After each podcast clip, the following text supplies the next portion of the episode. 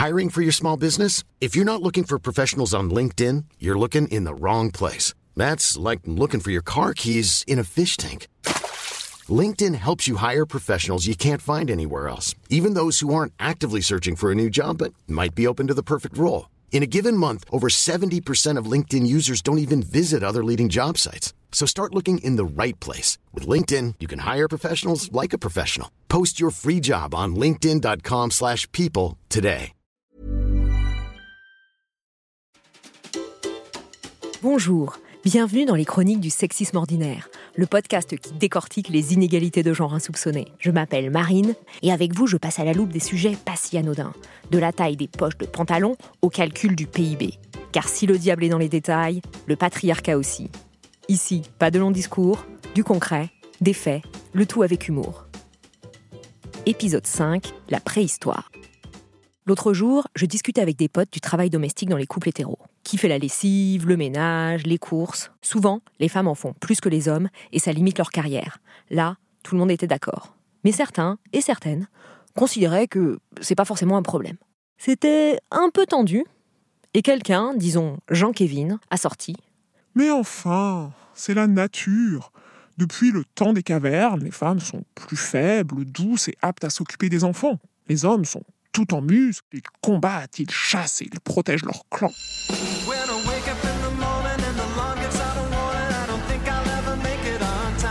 Ah, le temps des cavernes. Je me revois en sixième dans les cours de Madame Guémard qui était toujours en retard mais passionnée de préhistoire. Elle nous emmenait à visiter des mégalithes à Carnac, Locronan. Ouais, j'ai grandi en Bretagne. Ça vous gagne. Bon, depuis ces temps immémoriaux de mes années collège, la paléontologie, la science de la préhistoire, a pas mal évolué. Et l'argument de Jean-Kévin ne tient plus trop la route. Quelques rappels, au cas où les cours de Madame Guémard soient un peu loin pour vous. Nous sommes, vous et moi, des Homo sapiens.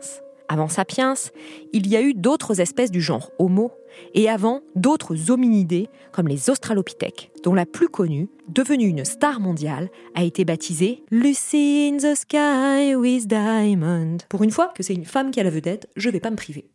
Mais c'est le genre Homo qui nous intéresse aujourd'hui. Ces individus se distinguent en taillant des pierres pour en faire des outils. Avec eux commence le Paléolithique, communément appelé le temps des cavernes ça dure à la louche de moins 3 millions d'années à moins 12 000 ans, soit plus de 95% de l'histoire de l'espèce humaine. Soyons clairs, il y a eu plusieurs saisons et pas mal de candidats sur scène. Homo rudolfensis, Homo habilis, Homo ergaster, Homo erectus, Homo antecessor et last but not least, Homo sapiens. Chacun et chacune avait un incroyable talent, comme par exemple maîtriser le feu. Au Paléolithique supérieur, certains comme Homo sapiens, c'est notre équipe, et Homo neanderthalis, c'est des cousins, se mettent à chasser des grosses bestioles, bisons, rennes, mammouths. Cependant, Néandertal va quitter l'aventure. On ne sait toujours pas exactement pourquoi, le mystère reste entier. Sapiens reste seul sur scène et va plus tard inventer de sacrés trucs, comme l'art, la roue l'écriture, les perches à selfie. Mais ça, c'est une autre histoire. Pour l'instant, Sapiens est sacrément poilu, chasse le mammouth, peint des scènes de chasse, s'habille de peau de bête, ça devait gratter, vit entouré de femelles qu'il tire par les cheveux depuis le fond de la grotte. Elles, elles ont plein de gamins et attendent que l'homme ramène la bouffe qu'elles échangent contre du sexe. Enfin, ça, c'est ce qu'on nous a fait croire. Mais il semblerait que les choses ne se soient pas vraiment passées comme ça. Mmh. Ah bon? Tu crois? Déjà, les populations du Paléolithique ne vivaient pas forcément dans des grottes. Il n'y a pas photo. Une grotte, c'est sombre, humide et mal ventilé. Dès que tu fais du feu, tu suffoques.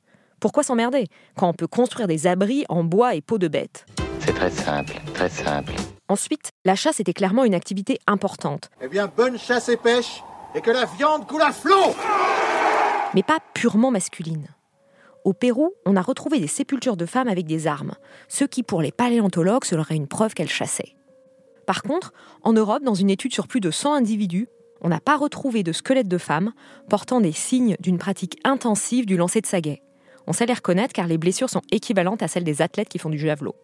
Alors, les bonnes femmes chassaient-elles ou pas? Ben, ça dépend. Sur presque 3 millions d'années, les rôles des unes et des uns ont forcément varié selon les régions, les époques, les tribus.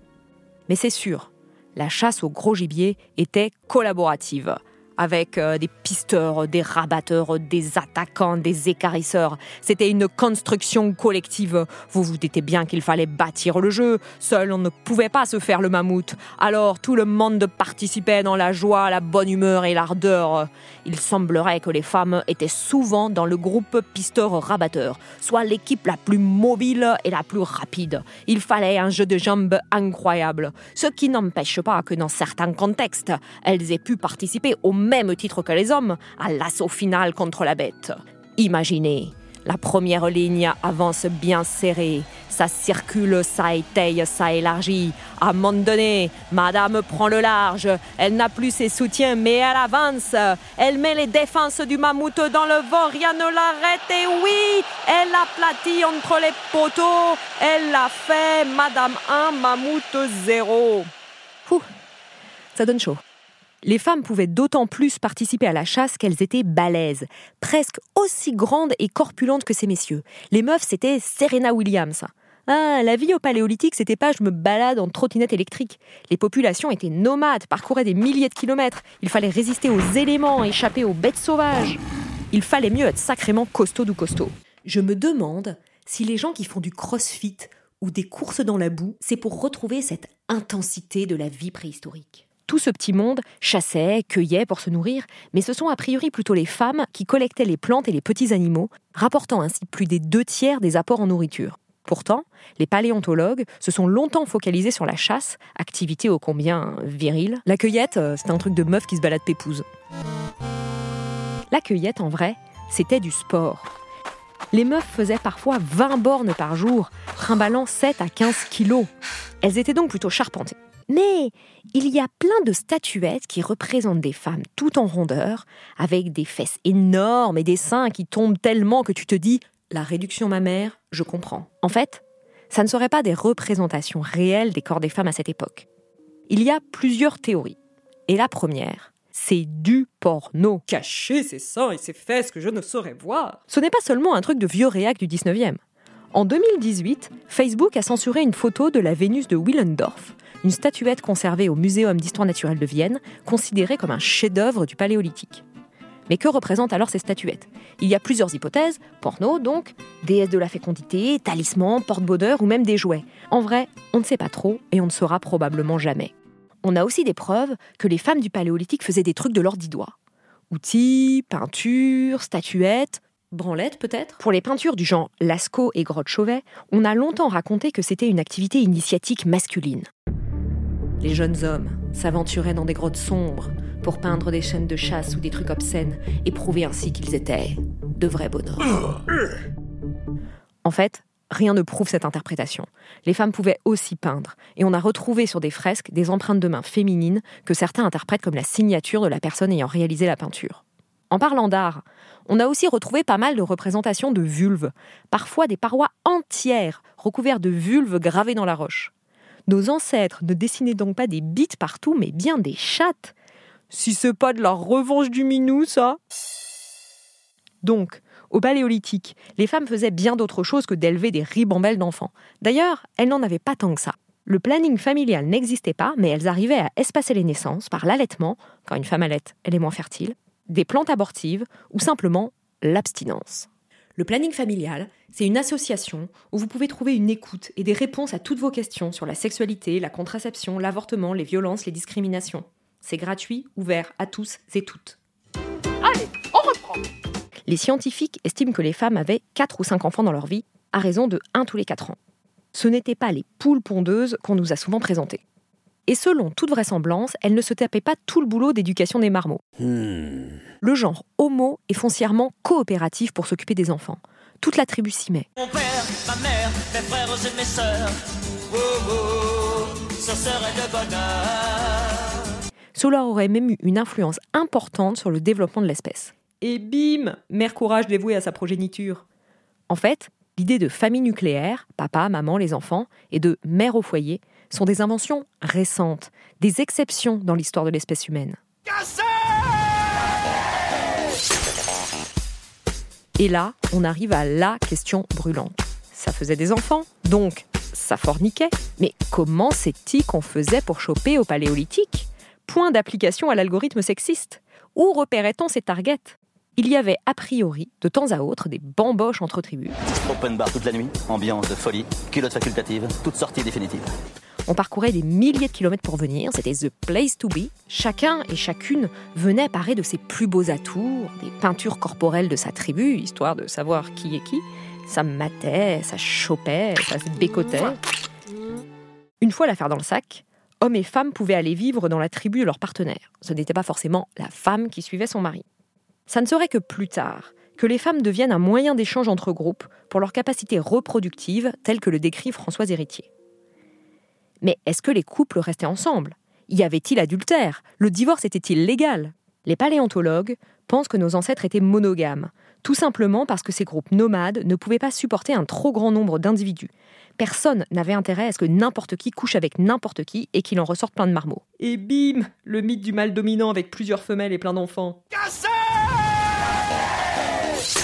Donc, il et elle se mariaient, du moins s'accouplaient, faisaient des enfants, les nourrissaient, et puis, ben un moment, il fallait mourir. Ça arrivait souvent. L'espérance de vie était pas ouf. Faut voir les bons côtés, il n'y avait pas vraiment de problème de financement des retraites. En tout cas, au Paléolithique, dans certains groupes, on enterrait les morts, et on a retrouvé des femmes enterrées avec des armes, des objets précieux, hommage a priori réservé aux individus respectés et puissants. Des femmes ont donc pu avoir des positions importantes dans certains groupes à certaines époques. Mais rien ne prouve l'existence d'un matriarcat primitif. La communauté scientifique est plutôt d'accord sur le fait qu'il n'y a jamais eu des sociétés entières où les femmes auraient exercé un pouvoir dominant sur les hommes. En tout cas, face aux tombes richement fournies, les paléontologues ont souvent conclu qu'il s'agissait d'hommes.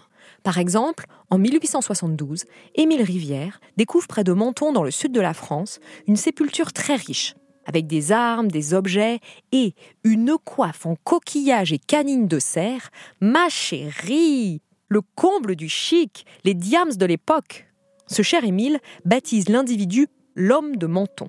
Un siècle plus tard, en 1995, Henri et Marie-Hélène de Lumelay étudient de plus près les eaux du bassin. Et là, surprise L'homme de Menton est une femme, la dame du Cavaillon. À la décharge des paléontologues, il n'est pas facile de distinguer squelette féminin et masculin. Le seul os qui diffère vraiment est le bassin qu'on ne retrouve pas à tous les coups. Aujourd'hui, on utilise des techniques qui n'existaient pas au 19e. Les femmes qui cueillent, chassent, fabriquent des outils, peignent, il faut se rendre à l'évidence, l'homme dominant chasseur n'est pas l'alpha et l'oméga du paléolithique. Rien ne prouve que les femmes aient eu une position nettement inférieure à celle des hommes. Mais que s'est-il passé alors? À quel moment ça a vrillé? Les mécanismes de domination masculine se seraient vraiment mis en place au néolithique, quand les humains se sont sédentarisés, ont cultivé la terre, élevé des animaux et accumulé des richesses. Mais ça, c'est une autre histoire, dont on reparlera peut-être dans un prochain épisode. En tout cas, la pseudo-nature préhistorique avancée par Jean Kévin avec des femmes faibles et passives et des hommes forts tournés vers l'action est une belle faribole. Mais je ne peux pas en vouloir à Jean Kévin. Depuis le 19e, les paléontologues, influencés par les représentations et schémas de leur temps, ont élaboré ce récit de la préhistoire centré sur les hommes. Pour eux, il était inconcevable d'imaginer des femmes préhistoriques ailleurs qu'au fond de la grotte, occupées à autre chose que la reproduction et un peu de cueillette. Franchement, c'est pas correct. Aujourd'hui, on connaît ces biais, et il est temps de rééquilibrer la balance. Comme le dit bien la paléontologue Marilène Patoumatis, l'homme préhistorique est aussi une femme. Vous l'aurez compris, la préhistoire, c'est vaste et complexe.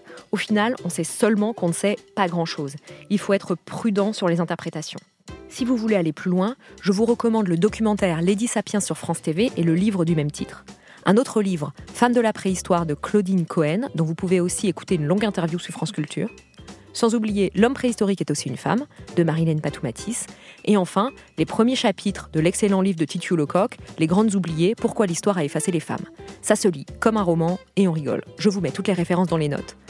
Merci d'avoir écouté cet épisode.